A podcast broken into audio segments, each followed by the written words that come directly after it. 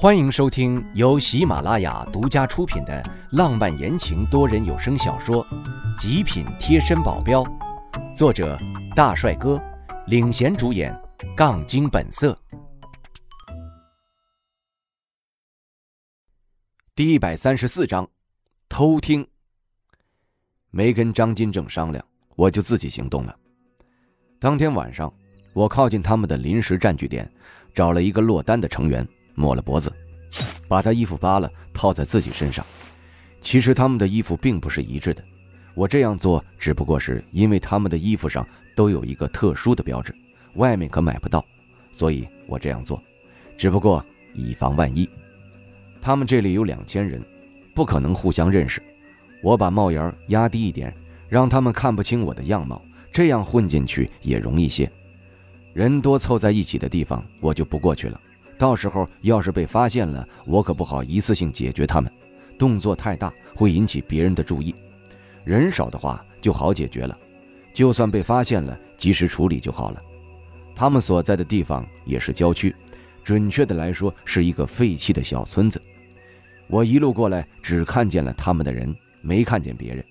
那些管事的、掌权的，估计是在某个房子里，其他这些在旁边游荡的都是一些小喽啰。就算抓住了一个一个拷问，也问不出一个所以然来。现在最主要的就是找出那些高层了。我漫步，似散步一样在周围闲逛，实则开启透视，一间一间的屋子扫荡。只要某个屋子中有人，我就会放慢脚步，竖起耳朵听里面的人在讲些什么。我现在的英语已经不像以前一样一窍不通了，虽然不是很会说，但至少是听得懂的。一大半的房子已经看完了，并没有找到我想要的。我继续深入里面，里面没有灯光，我只能依稀通过窗户的灯光看清前面的路。终于，我看见有个屋子中有七八个人，其中四个人周围的气场与众不同，就是他们。我隐秘的我所有气息，把自己隐藏在黑暗之中，开启透视，看着他们的一举一动。费罗德。上面已经发话了，一个月内要是还搞不定青虎帮，我们就要遭殃了。什么？这是要动手的意思吗？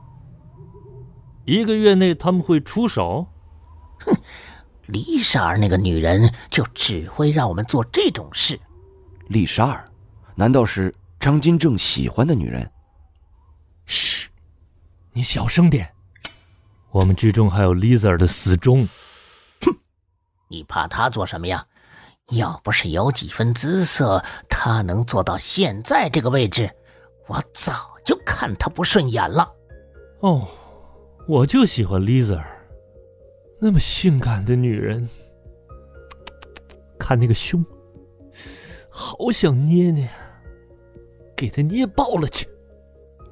你敢捏，你会死的很难看的。开个玩笑啦！这群人怎么光聊些废话？赶紧的，真是，我可不想一直在这里吹冷风，都快冻死了。他们逼逼了半天，终于进入了正题。青虎帮的事情到底怎么办呢？半路出来个威慑，shit！我可是亲眼看着他们装备慢慢变多的，早不行动，现在行动不是更难了吗？Oh God！总部再不派人过来，一个月时间我们肯定拿不下。要不然，我们四个直接去把他们的头头抓了，这是最快的办法了。这次说话的是那四个人其中的一个，他们要是真敢来，那就让他们有来无回。他们的等级大概一个是 C 级，两个 B 级，一个 A 级，这样的阵容还想搞偷袭？做梦去吧！我和张金正两个人搞定他们还绰绰有余。四个人中的另一个人思索了一番，点了下头。要是没有其他的办法呢，那就只能这样了。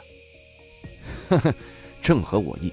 这四人可是他们的主力军，到时候这四个人玩完了，看他们怎么办。到时候我们一网打尽。就只怕一个问题：黑手党一下子失去四个异能者和大批的会员。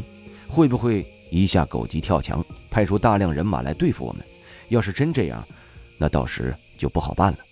不过我还有一个身份，就是安全部的成员，我可以向上面报消息，说黑手党的人要大量的涌入我们境内，要对他们进行打压。这样一来，他们就不可能一下来太多人，那就对我们构不成威胁了。做这事儿我得小心点儿万一上面派人来查黑手党的人为什么要来这里，查出来了，那也挺麻烦的。真是做啥都不是一个东西挡在那儿，想想就不爽。等我站在最高点，看谁敢挡我。我继续听他们的谈话，他们选择偷袭的时间就在两天后，这足够我去准备一些陷阱了，保证他们吃不了兜着走。不对，怎么能让他们走呢？绝对走不了。我从黑暗中出来，勾起嘴角，没有一丝的温度。黑手党，这次我要让你们阴沟里翻船。听众朋友，本集已播讲完毕，感谢您的收听。